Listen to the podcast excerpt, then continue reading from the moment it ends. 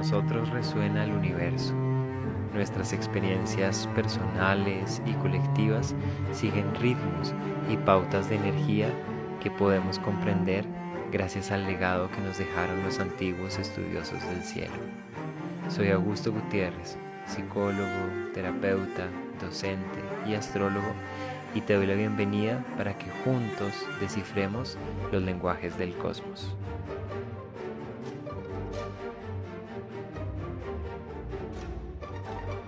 Hola Sigrid, de nuevo nos encontramos acá para tomarnos un cafecito con los astros. Así es, así es, un rico espacio donde compartimos tantas cosas interesantes y profundas de la astrología.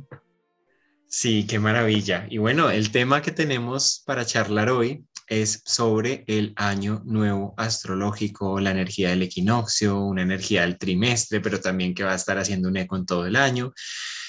Interesante, ¿no? Hablemos un poquito como del tema del año nuevo astrológico. De pronto las personas pues piensan que, el año nuevo inicia el 31 de diciembre, como es la convención y como fue dado de una manera un poco arbitraria también cuando se hacen estos calendarios gregorianos y demás, pero el año no, astrológicamente no comienza ahí. No, y es que fíjate que eh, en realidad si miramos los ciclos de, de la naturaleza, eh, el año astrológico está fijado precisamente en este punto del equinoccio donde inicia la primavera.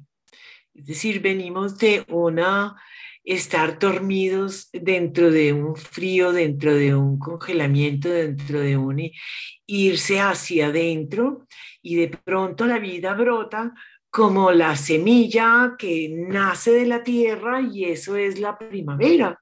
Y ahí empieza el año astrológico entendiendo que inicia un ciclo completamente nuevo y por eso es tan importante como mirar esa carta que se levanta en el momento en que el sol entra al cero de Aries, como una revolución solar, como un cumpleaños en el que, en el que empezamos a vislumbrar una cantidad de, de cosas que se presentan este año.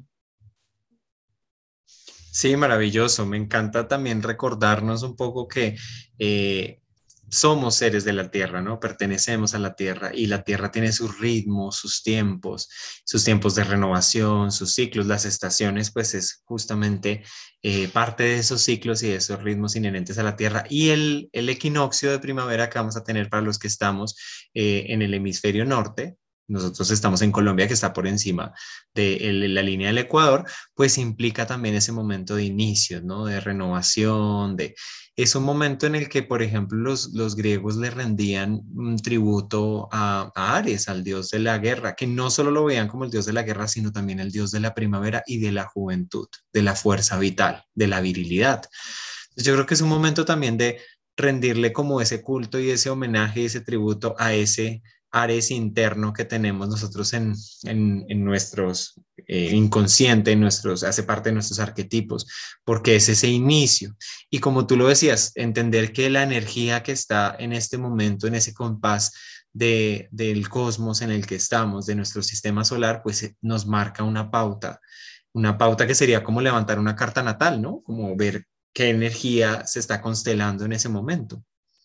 Claro, es interesantísimo. Y, fíjate que eh, pues en astrología, si bien el mapa natal es, ese, es esa semilla de lo que estamos llamados a, evolucionar, que estamos llamados a, mm, eh, a desplegar toda la energía de la carta natal, de esa semilla única que es cada uno de nosotros, eh, cuando van pasando los años, uno se va fijando, ¿no? Que este año, ¿en dónde está el foco de atención? ¿Cuál es, ese propósito de esa nueva energía para integrar? Porque como somos seres dinámicos, nuestra carta revela precisamente ese dinamismo y eh, la energía que se levanta en el cumpleaños de cada uno y que llamamos revolución solar es esa carta que levantamos hoy y que nos eh, proponemos mirar para ver como humanidad y como eh, personas individuales que estamos llamados a vivir. Evidentemente, como siempre hago, eh, recalco, es como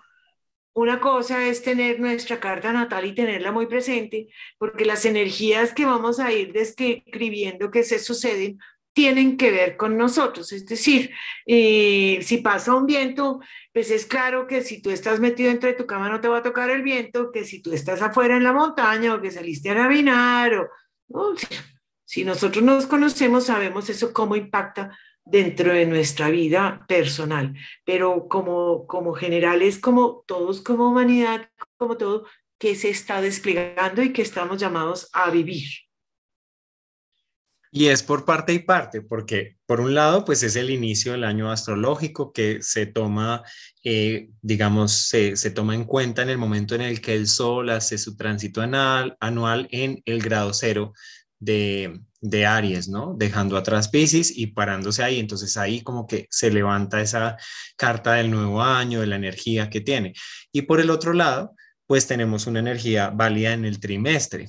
Es decir, el año, digamos, está, estaría dividido eh, en estos momentos en tercios y cada tercio representa el paso de una estación y entre estación y estación está el paso a su vez de un signo cardinal fijo mutable que da inicio y que da eh, como ese, ese movimiento dinamizando la nueva estación. Entonces vamos a tener esta carta válida tanto para el año como también para el trimestre, entendiendo que en el momento en el que llegue el solsticio, el solsticio que va a ser el solsticio de verano, eh, vamos a ver otra energía que nos va a acompañar durante ese próximo trimestre y así. Pero esta, esta carta es por eso como, como que tiene esa, esa relevancia.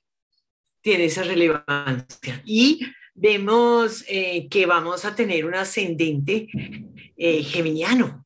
Interesantísimo porque es como una energía muy dinámica, muy joven, muy práctica también, muy destinada a que investiguemos, a que miremos la información, a que, a que estemos eh, muy, muy pendientes de ese entorno cercano que nos puede estar marcando. Eh, los mensajes que recibimos, cómo nos comunicamos. Ese Géminis eh, va a estar muy activo y por lo tanto, pues perseguir el tema de Mercurio, yo creo que también va a ser sumamente importante y en esta carta también vamos a ver ese regente de ese, de ese ascendente, cómo se está comportando. Sí, súper interesante el tema de Géminis en el ascendente, porque pues el ascendente también eh, configura un reto y desenvuelve una trama, una trama energética, una trama de acontecimientos externos que están allí como para que la conciencia los vaya asimilando, los vaya interiorizando y finalmente nos podamos reconocer en esa, en esa energía. Entonces yo siento que, que el Géminis en el ascendente de, esta carta por el momento en el que se da obviamente el tema de el sol en el cero grado a cero minutos de Aries, pues nos está, nos está invitando, nos está haciendo una invitación también colectiva, ¿no? Eh, mundial, si se quiere, ver desde esta óptica a el diálogo, el encuentro, lo que tú dices, los intercambios de información, la curiosidad eh, sobre el otro también, que puedo aprender, que puedo comunicar es un signo que es mutable y en esa mutabilidad significa que nos podemos desplazar de un lado a otro, que son cambios, que hay adaptabilidad y que esa adaptabilidad se da en justamente esto, ¿no? En algo totalmente cotidiano como charlar, comunicar, conversar, compartir información que lo hacemos día a día.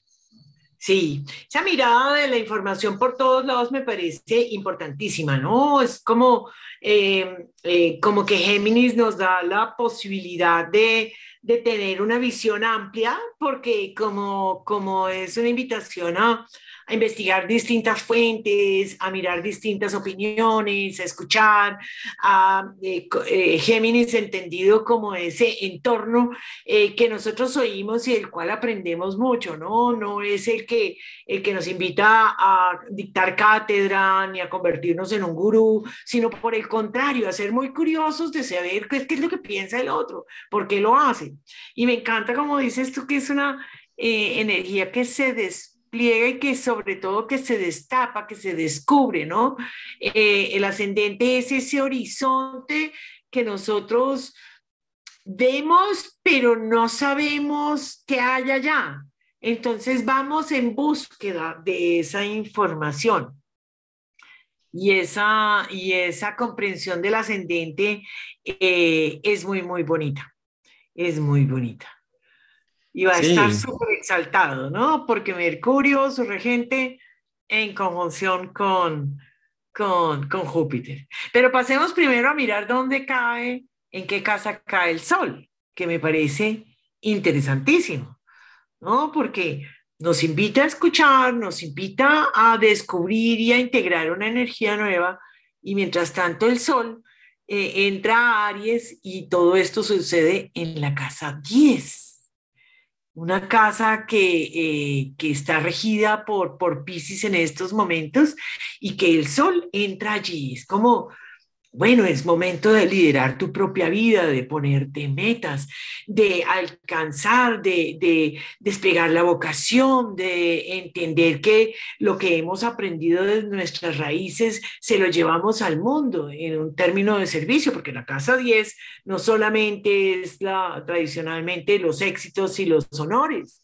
sino que por lo menos yo entiendo la casa 10 como eh, la comprensión de todo lo que he vivido, he absorbido del medio, he logrado sintetizar dentro de mi pensamiento y vengo a entregarlo al público, a la, a la gente, ¿no? Que eso me trae honores también, tiene esa maravillosa motivación, porque pues finalmente no se trata del altruismo porque sí, no, es un signo que viene y dice, son las, eh, es una casa que habla de las metas, de lograr unos cometidos, de lograr unos propósitos. Y cuando yo eh, entiendo eso, pues puedo desplegarme muy bien en esa casa 10. Sí, el sol en la casa 10 da una, un carácter visible porque es el momento pues de tránsito en el que el sol está en ese arco que hace eh, diariamente pues está alcanzando su punto clímax, ¿no? Por lo menos nosotros lo vemos más claramente los que estamos más cerca como el Ecuador, que pasa por encima de nuestras cabezas. Y el Sol en Aries, aunque el medio cielo está en Pisces, como, como, como lo vemos, el Sol está en, en dentro de la casa 10 en Aries, pues en cierta medida le da a, ese, a esa energía del sol una vitalidad, una fuerza eh, casi que imparable para alcanzar las metas, para materializar, para lograr eh, resaltar a través del esfuerzo, de los emprendimientos, de, las, de, de, la fuerza y la energía vital en, ese entorno que es la Casa 10, que es un entorno también donde cómo me ubico y cómo quiero que los demás me reconozcan, ¿no? Desde este lugar creativo, eh, fuerte, dinámico, activa esos arquetipos de líder, emprendedor, guerrero. Entonces me direcciona, pero el medio cielo está en Pisces. Y también de, esa, de ese lado de la, de la anterior al Sol está Mercurio, Júpiter, Neptuno. Entonces hay todo un tema también como, como de soñar, de imaginar y de entregar algo más, algo más allá de que, no solo sea para mí, sino que sirva, que genere también en otros un impacto, que sea altruista, que es que cumpla un servicio, ¿no? Evidente. Sabes que yo lo veo, eh, la imagen gráfica que yo me imagino es como que eh, en el trayecto del sol se va, llenando una mochila con una información y viene a entregársela en los distintos, en los distintos eh, encuentros con los siguientes planetas, viene a entregar esa información, esa carga energética.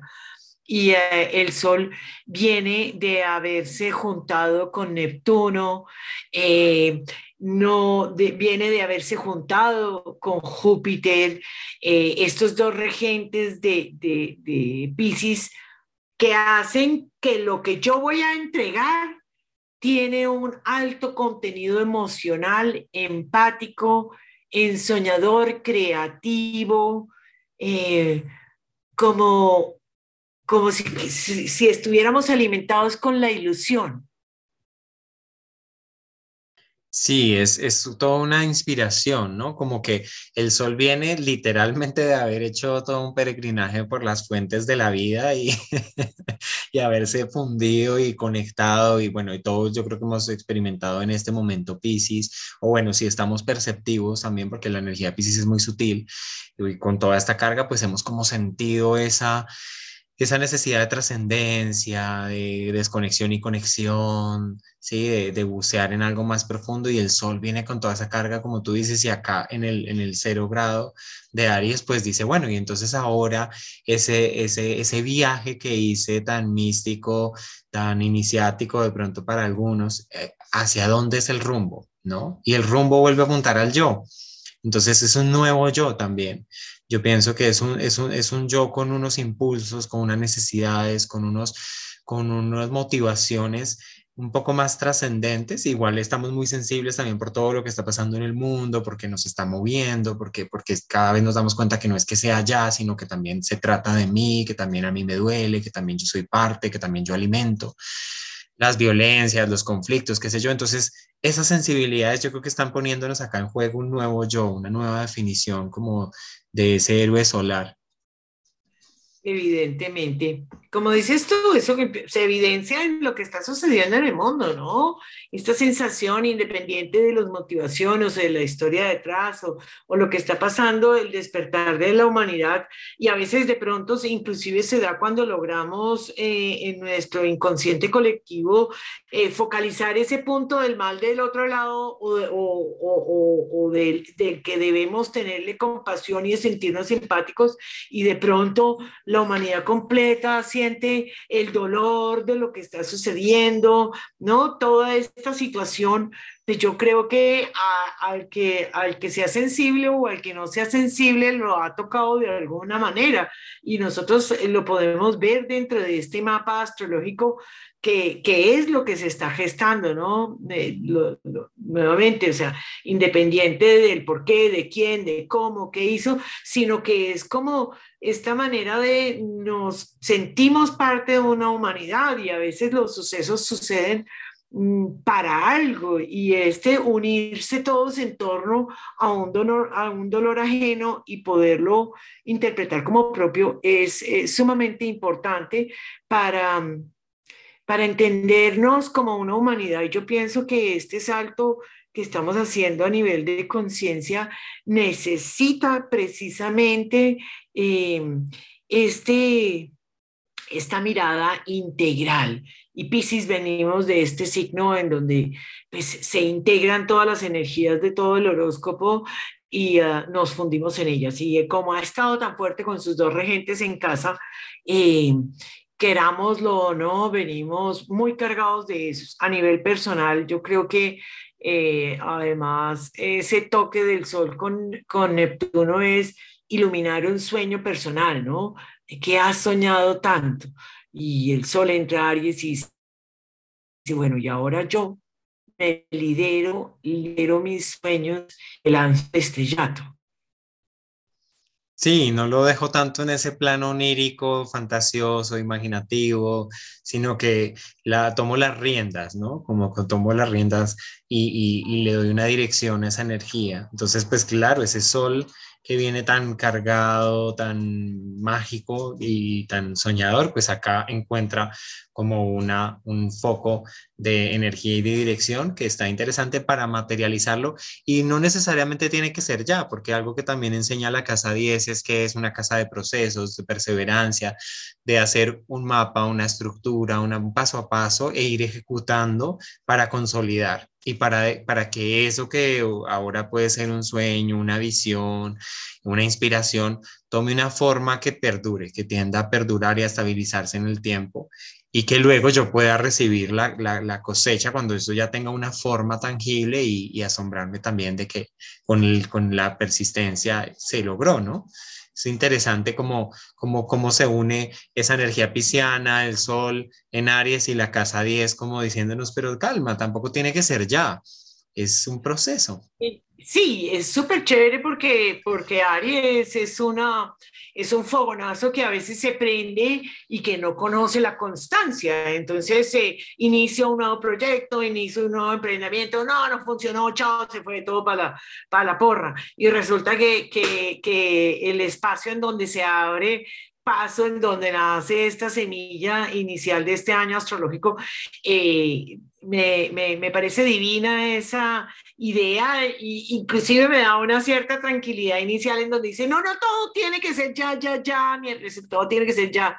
La perseverancia, la constancia, la responsabilidad seguirán siendo eh, el fruto más importante. Por algo es que en esa casa que, que, le corresponde al signo de Capricornio y que le corresponde a Saturno, eh, ese es el valor mayor y de, los, y de las mayores enseñanzas, ¿no? Si tú quieres triunfar, si tú quieres ser reconocido, si tú quieres desplegar todo este potencial vocacional que tienes, necesitas trabajarlo eh, muy profundamente y con, y con una perseverancia muy, o sea, la constancia, ¿no? Que hace que funcionen las cosas.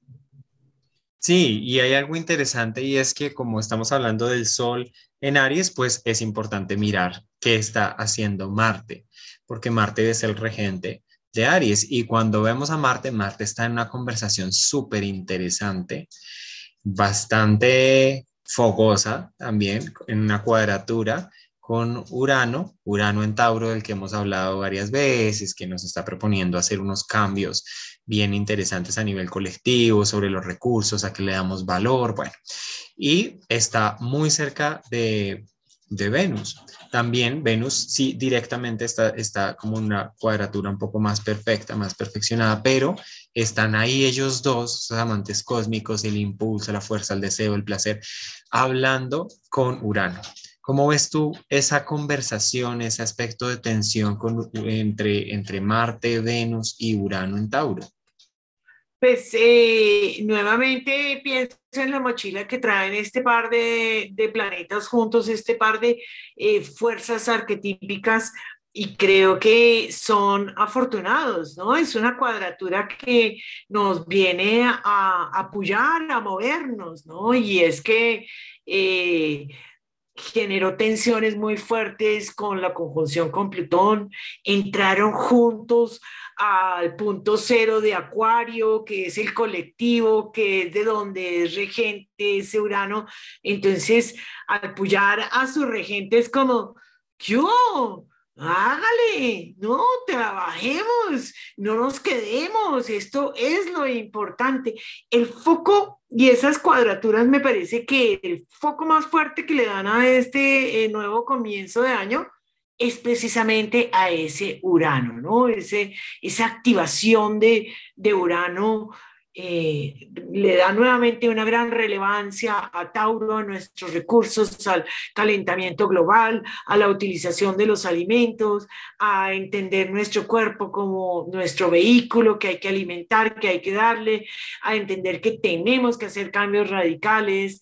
Mm, eh, hablábamos tú y yo sobre eh, a veces la dificultad de de que Marte eh, impulse a un Urano y le, y le haga Marte siempre entendido como el, detonante y Marte con esa fuerza fogosa total viene, aunque está debilitado en Acuario, no es que esté en su mejor estado, pero viene a apoyarle el, trasero a Urano y Urano es como de esas eh, mechas navideñas que se le prendía fuego y cogía y perseguía a todo el mundo, eso que se usa en el carnaval de Barranquilla. Eh, entonces me parece que es como dificultoso y Venus eh, sigue estando mediando ahí, ¿no? Venus viene acompañando a Marte como, como recordándole la, la necesidad de mediar, de relacionarse, de entender que, que esto no es a los empujones, sino que si no hay unas relaciones eh, adecuadas, que si no hay una cierta diplomacia, una cierta armonía, pues no logramos nuestro propósito. O sea, a lo, a los no funciona a los no funciona, hay que mediarlo, hay que suavizarlo. Y Venus ha tenido esa hermosísima labor desde que se juntó la primera vez con, con Marte en Capricornio, que le ha venido como dando un toque de suavidad y de una energía femenina eh, que nos contiene a todos finalmente. Y ah, no se trata de mujeres, se trata de una energía femenina que viene a entender que que por las buenas y con modales suaves podemos lograr a veces grandes eh, movimientos muy dinámicos. Sí, es una cuadratura muy dinámica, estoy totalmente de acuerdo contigo. A veces me parece que el encuentro en sí entre Marte y Urano es muy volátil y hace que las acciones puedan ser muy erráticas, poco previsibles, eh, sacadas a veces de los cabellos, ¿no? Eh, excéntricas también, de todas maneras, Acuario, un Marte en Acuario puede ser muy excéntrico.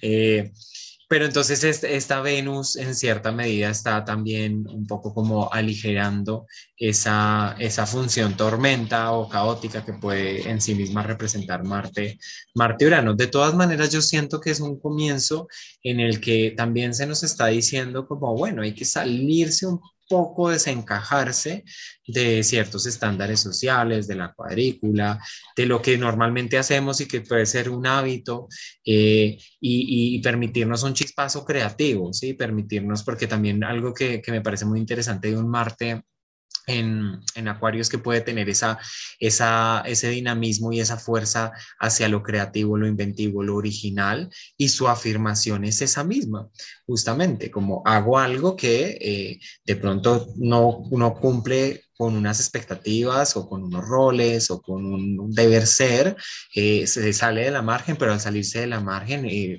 pues permite que se genere ah, un impulso nuevo. Eh, y Venus también está metiendo un componente de las relaciones. O sea, mira que el tema de las relaciones, eso, eso ha sido toda una trama pues de esta saga, porque en realidad viene siendo desde, si nos vamos un poco, en realidad siempre lo es, porque somos seres relacionales por naturaleza, pero si nos vamos a verle la pista a Venus, desde la retrogradación de Venus, estamos observando mucho ese tema de relaciones, luego bueno, se pone directa, luego ahí se encuentra otra vez con Plutón y ahí está Marte, entonces es un momento como, como de definitivamente decir esto ya no lo quiero, esto sí lo quiero, me interesa esto, no me interesa esto, me alineo con mi deseo, pero ¿qué hago con eso? Ahora mi deseo no era el que yo deseaba antes, entonces hay como un cambio de paradigmas ahí con respecto a las relaciones, con respecto al placer, con respecto al deseo, y sigue dándose esa charla, pero ahora va Urano.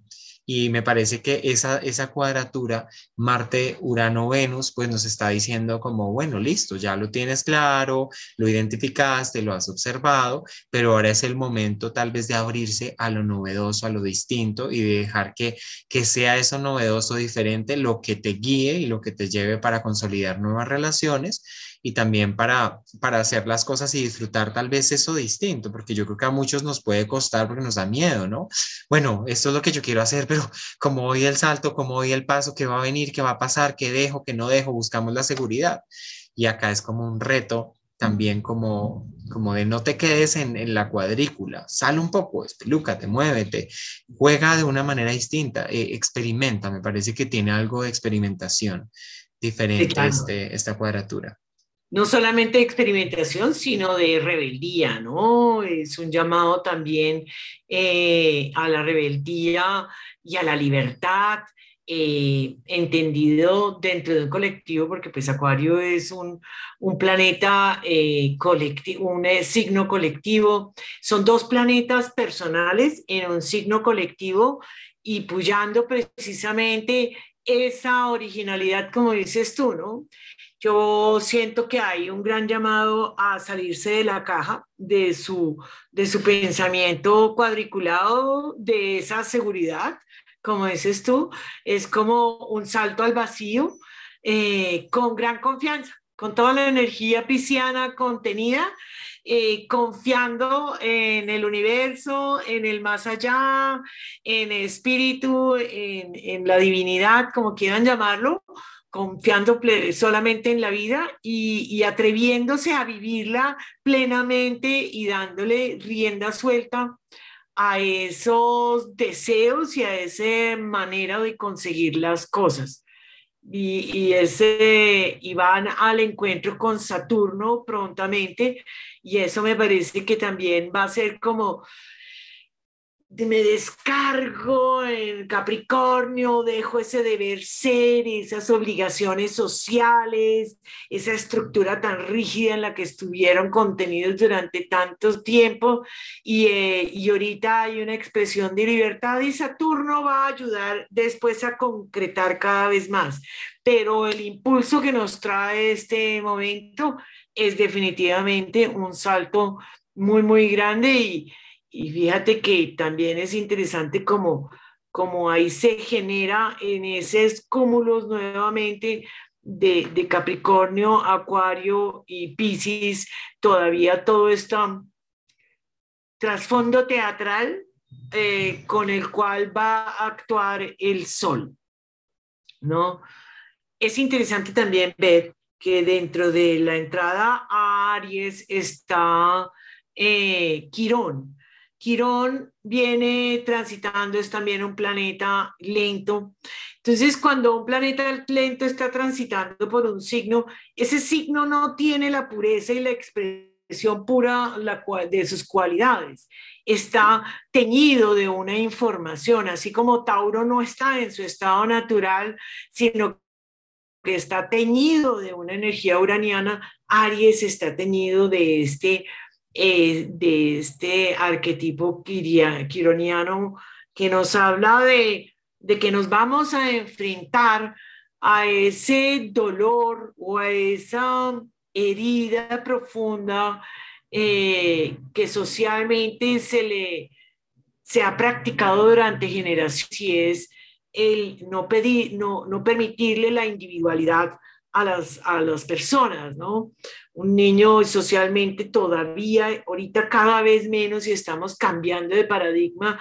Yo creo que desde la entrada de Aries, eh, de Quirón Aries, como entiendo, hay que desarrollar esa individualidad porque venimos de generación culturalmente donde no, usted, porque lo que importa es el colectivo, adáptese, siga de cosas. Eso de que usted en primer no es bien visto.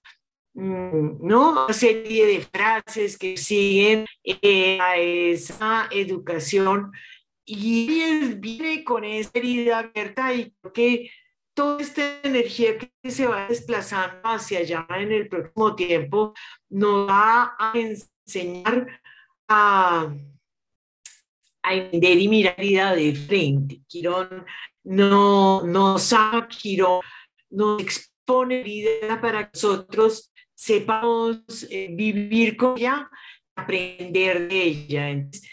Parece eso también tiene una notación bien interesante en esta, en esta, eh, en esta pastra que estamos analizando.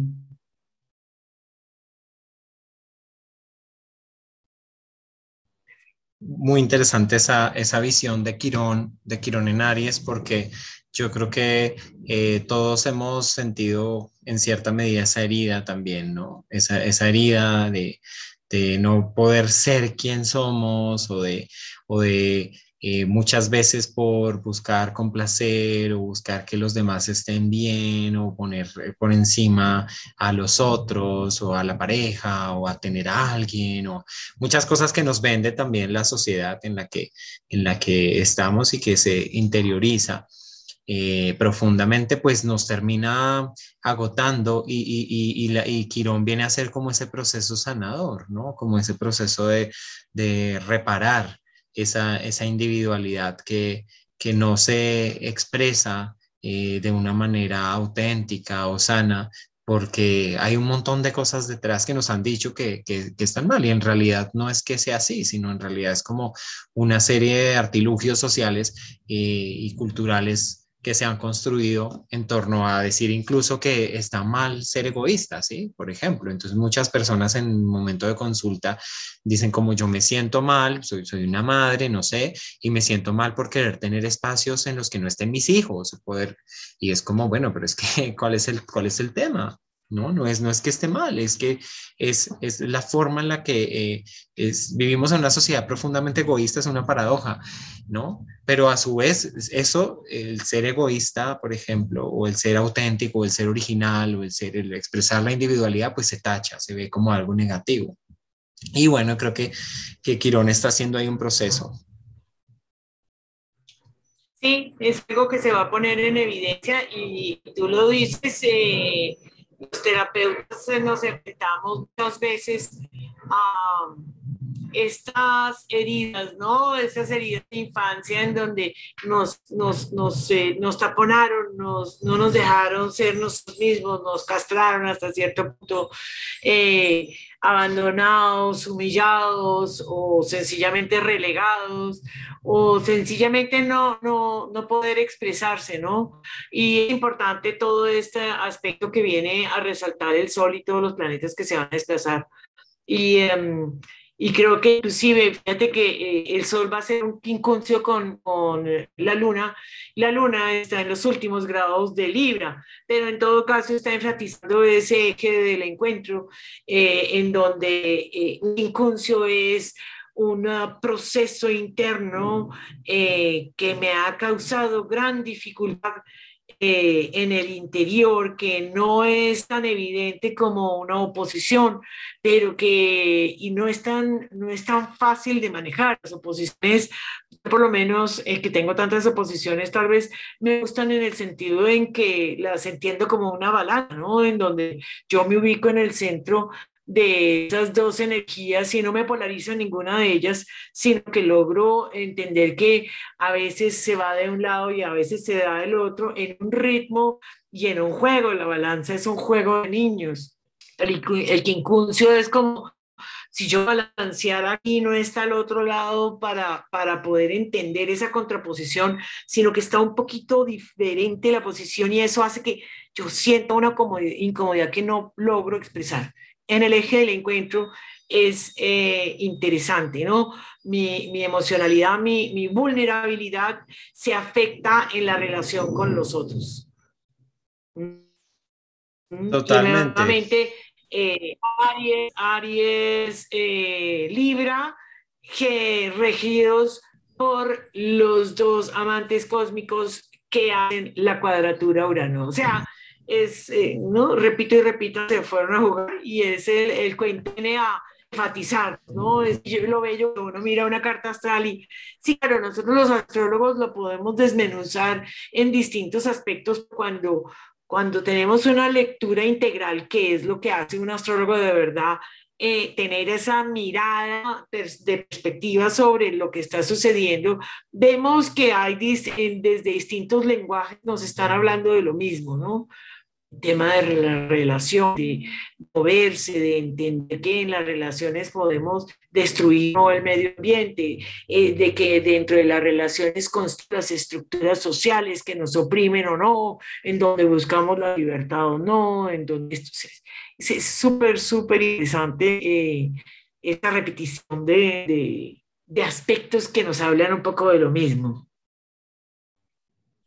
Totalmente de acuerdo contigo. Además que también ver que hay como un triángulo que se hace entre Sol, Luna y Plutón, porque la Luna le hace una, una cuadratura, eh, un aspecto de tensión también, pues dinámico, por supuesto, a Plutón en, en Capricornio. Entonces una Luna en Libra, eh, que quiere, eh, digamos, como esa sensibilidad que es tan importante, eh, el sentir que el otro y yo viviremos en una armonía, en una frecuencia de paz, de encuentro, de equilibrio.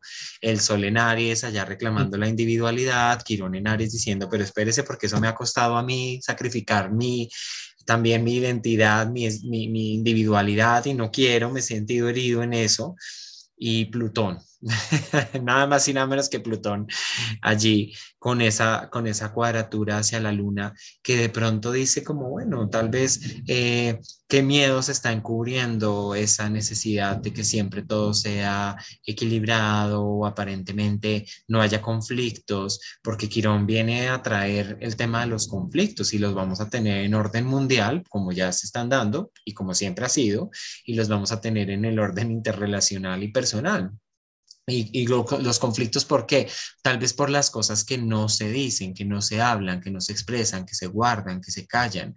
Y, por un deber ser, porque Plutón está en Capricornio, por mantener formas, estatus, qué sé yo.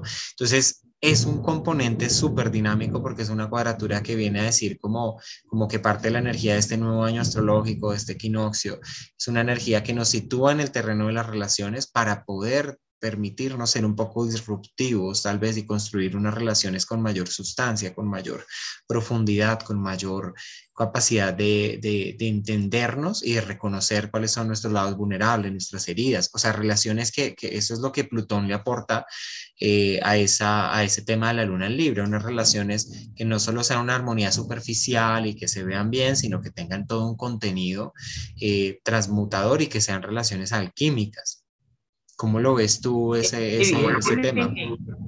Ese Plutón, ese Plutón lo podemos ver desde las vibraciones más bajas, donde las relaciones eh, se ponen en evidencia, los secretos, la manipulación, el dominio, ¿no? Todos estos aspectos eh, negros que puede tener Plutón y uh, puede tener esta vibración muchísimo más elevada que es entender que nos vamos a mover y, tenemos que movernos para poder transmutar esa energía tan armónica y, y que tenga un sentido profundo de, de, existir. Pienso que es un triángulo, se llama un triángulo de aprendizaje.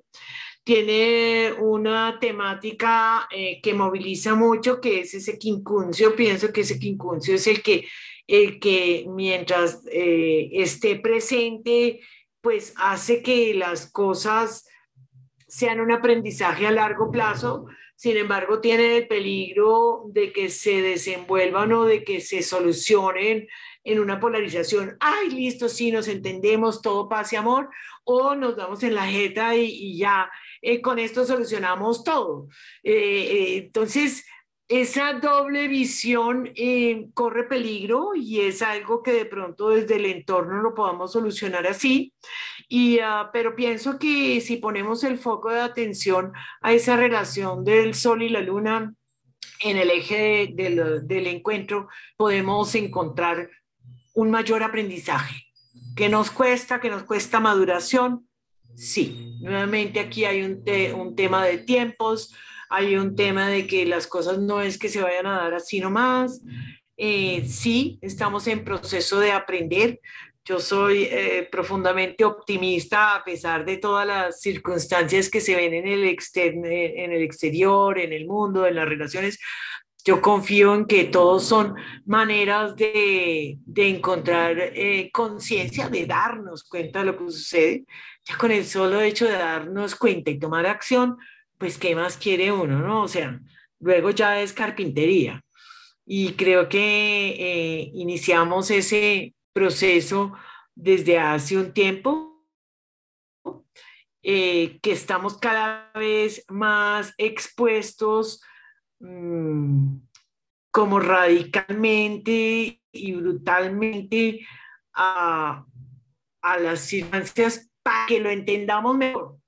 Yo creo que la humanidad ha estado tan acostumbrada a, unos, a unas dinámicas del tener sobre encima del ser, del hacer por encima de, de, de todo. O sea, que en estos momentos hay como un cambio total en los valores y eso se está poniendo en evidencia, no es fácil y entonces necesitamos pues lecciones que nos pongan en evidencia necesitamos. A veces uno necesita ese malentendido, esa pelotera en casa, justo con él, que entiende, me incomoda, por qué me incomoda, en dónde puedo yo solucionar y hacer de manera muy Ese es, un tema que se está trabajando muy intenso y este no, pues no es la excepción, por el contrario, están agudizando todas estas relaciones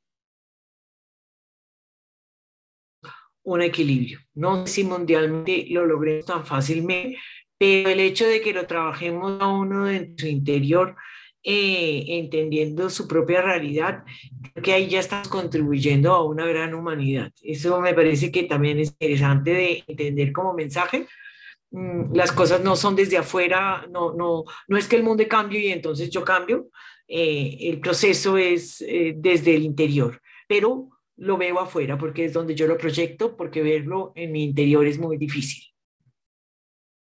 Sí, total. El, Plutón también tiene, tiene esta capacidad que nos muestra cuáles son esos contenidos psíquicos que proyectamos, ¿no? En ese espejo que es el encuentro con el otro y que acá con la luna nos está diciendo, pues es en, esas relaciones también que tejemos con, las personas, donde nos damos cuenta de esa cantidad de, proyecciones que a la larga pertenecen a nosotros y que nos están invitando a, hacer un proceso transmutador, sanador, reparador, profundo, para cambiar las relaciones, para cambiar la relación que tengo conmigo mismo para, y para hacer esos cambios paulatinos.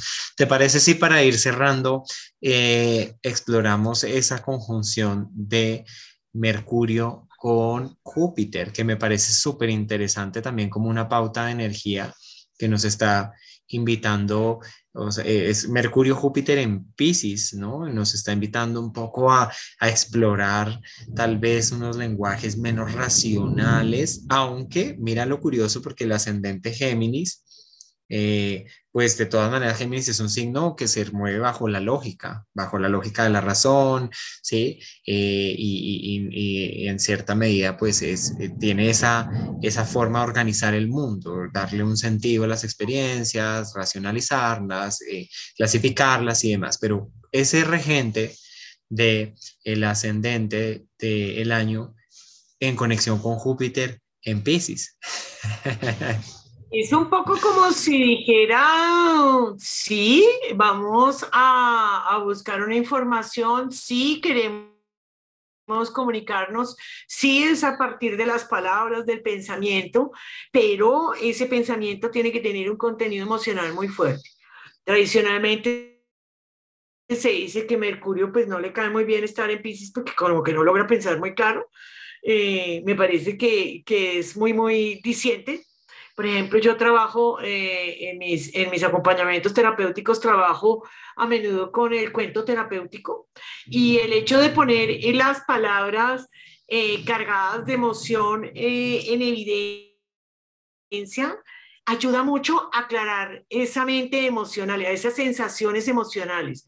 Yo creo que esa es la labor en estos momentos de esa conjunción, ¿no? Como que Mercurio le ayude a Pisces a entender qué es lo que siente, está expandido por Júpiter, entonces es una mente sumamente perceptiva, pero no entiende muy bien cómo. Entonces, eh, pensaría que eh, trabajar con eh, técnicas o con temas experimentales diferentes puede ser muy chévere. Nuevamente, Géminis, el curioso. Entonces, eh, si lo puedes tramitar a través del arte, si lo tramitas a través de la escritura, si lo tramitas a través de las artes dramáticas o escénicas, puede llegar a ser muy esclarecedor. Y el momento en que logramos entender los procesos emocionales en imágenes, finalmente Mercurio en Pisces es como, no es la mente de palabras, sino la mente en imágenes.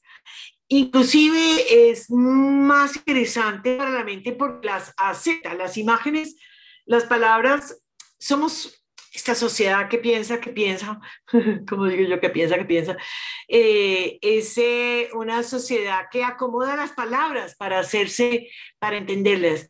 Cuando nosotros pensamos en, en, imágenes, cuando eh, tenemos una... Sí, los cuentos, por ejemplo, las metáforas, ¿no? Todo eso nos abre a un mundo arquetípico y ese es el mundo arquetípico pisciano. Entonces yo creo que la exploración que podemos hacer con esa conjunción es permitamos que esa apertura de mente que nos ofrece Júpiter se dé y nos logremos tramitar a través de ahí todas estas emociones confusas que tenemos en nuestro interior, todas estas sensaciones que nos trae Pisces, que están llenas de, ilusión, eh, de deseos, de, ganas de despertar como un sueño profundo, poderlo tramitar eh, eh, a, ese nivel, yo creo que es una herramienta maravillosa y todos deberíamos tener la posibilidad de, hacer eso, a través del deporte, el arte, la escritura, el cuerpo, yo creo que es un vehículo ofrece Mercurio. ¿Cómo lo ves? Maravilloso, me encanta. Yo creo que esa invitación que tú estás poniendo sobre la mesa como de permitirse explorar lo no verbal, lo simbólico, lo sensitivo, los lenguajes finalmente el inconsciente, porque aunque en la astrología pues tradicional un Mercurio en Pisces se ve como que está perdido en el medio de la bruma, eh, me parece que el que esté de la mano de Júpiter, que, ok, lo expande, pero también Júpiter es la búsqueda de un sentido, de un significado de las experiencias, de un significado del para qué, ¿sí? Y, y nos permite darle a las experiencias que tal vez hemos sentido, incluso es un viaje hacia el pasado también para volver a darle un lugar a las experiencias, un sentido, un significado y que en esa medida se vuelvan trascendencia y los iluminen el camino desde el pasado hacia el, presente y por supuesto hacia el futuro. Entonces me parece que es un viaje muy lindo, es un viaje que nos está proponiendo eh, sumergirnos más en lenguajes eh, simbólicos y permitirnos entender también que la vida se mueve en símbolos por algo, pues cuando hablamos de la astrología estamos hablando de símbolos, eh, como entender esas matrices de significado que hay detrás, que son impresiones, que son sensaciones, que, que nos dicen como eh, no, lo, no lo intentes aprender analizándolo porque no vas a llegar a ningún lugar sino intenta es que, que, la intuición te lleve, que un terapeuta o una, un método eh, sanador te guíe para poder llegar a ese significado que puede estar oculto, que puede, nos, que puede ser brumoso al principio. Y como es finalmente el regente del ascendente, pues es como una invitación a que en la comunicación, exacto, que sea más empática, más suave, más, eh, más, que haya mucha más conexión en lo que nos comunicamos, ¿no? En una era en la que pues estamos conectados, pero no necesariamente eh, hay, empatía y hay un vínculo, porque todo está mediado, todo es inmediato. Entonces me parece súper interesante como esa exploración, eh, bien, también como con un sentido artístico. Es una exploración divina y tú mismo lo dices, eh, la astrología habla de símbolos, eh, la biodescodificación trabaja los síntomas y la enfermedad, aparte de su simbología y cada parte de, que involucrada en esta enfermedad. El tarot eh, nos habla de los símbolos y, las imágenes y me atrevería a decir que hay que recuperar algo que es importantísimo y es la simbología del cuerpo. Fíjate que eh, la, nos ha traído esta era Acuario y este tema tecnológico, ¿no?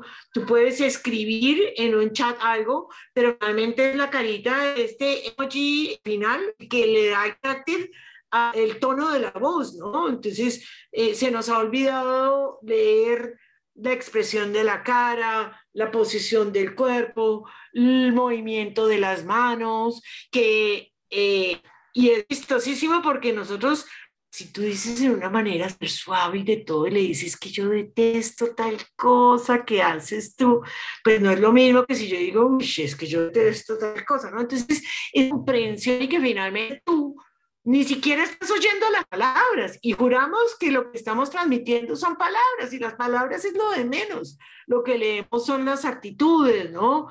Cuando vemos en las noticias grandes líderes que entonces no se saludó, se pasó junto al otro, si vio cómo se paró del lado derecho, si vio cómo hizo lo otro. Entonces, esos son los símbolos que nos hablan en realidad y son los que entendemos.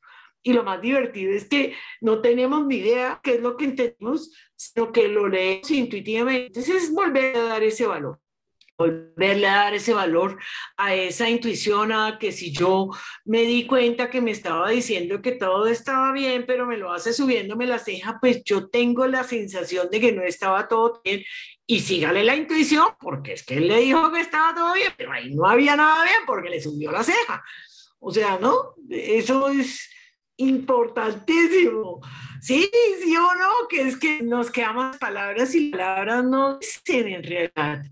Discúlpame que te dije tal cosa, ¿no? O sea, bueno, cuando yo lo digo así a nivel teatral, y por eso es que el teatro, el cine y todas estas expresiones artísticas eh, nos representan también, porque cuando nosotros vemos eso, ¿no? En un stand-up comedy, cuando el, el actor eh, y, enfatiza y hace chiste de este, ¿no? Entonces ahí es cuando uno se da cuenta, ay, sí, así es como me habla, pero entonces lo hace más suave, no me doy ni cuenta. Eso me parece divertidísimo y es volver a ese nivel a, eh, eh, totalmente simbólico, divino, que pueda tener ese Mercurio expandido y dándole sentido a la vida de Júpiter. Maravilloso, pues todo un viaje... Sí. Te, te, te iría muy bien.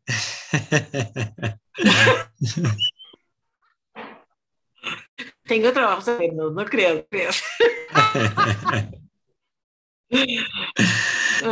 sí, genial, genial. Este, este recuento un poco esa interpretación de, de, lo que es esta energía del año nuevo zodiacal, de lo que tenemos como energía dominante estos tres meses, para comprenderlo siempre, siempre que nos situamos eh, con este tipo de análisis, pues podemos eh, como comprender cómo navegar cómo navegar en el océano de la vida, ¿no? Es entender, saber leer los vientos, las estrellas, hacia dónde ir y me parece que es una guía maravillosa y como siempre, pues compartir contigo es un placer. Es un placer. Se nos pasan las horas conversando y esperamos que todos disfruten mucho de estas conversaciones y todos aprendamos son perspectivas, cada astrólogo tiene una perspectiva, una mirada, de mirarle, una mirada particular sobre aquello que nos refleja el espejo del cielo. Y, y es lo que hace como. Cuando empezamos a, a, sentir esa empatía también con fulano, que, ay, mire, él también ve las cosas así, ay, mire, ah, eso me hizo ver las cosas distinto. Chévere, eso me parece que, que es una gran ganancia y pues nada, todos los que se vayan sumando a esta comunidad son tan bienvenidos que, que, sigamos tejiendo este, esta narrativa de la vida que vemos, ¿no? Los ojos y la vida y cómo lo vamos intentando. Qué maravilla, así es, Sigrid. Pues bueno, seguimos encontrándonos en estos espacios, tomándonos un cafecito con los astros, también haciendo nuestro espacio en Instagram recurrente de magia lunar. Recuerden que ahí estamos en cada luna llena, en cada luna nueva, encontrándonos, haciendo este, este diálogo, este, este compartir que es tan maravilloso. Y bueno, pues gracias a las personas que, que nos escuchan, que hacen parte de este, de este proceso. Y y maravilloso compartir contigo. Un gran abrazo, Sigrid. Un gran, gran abrazo para ti.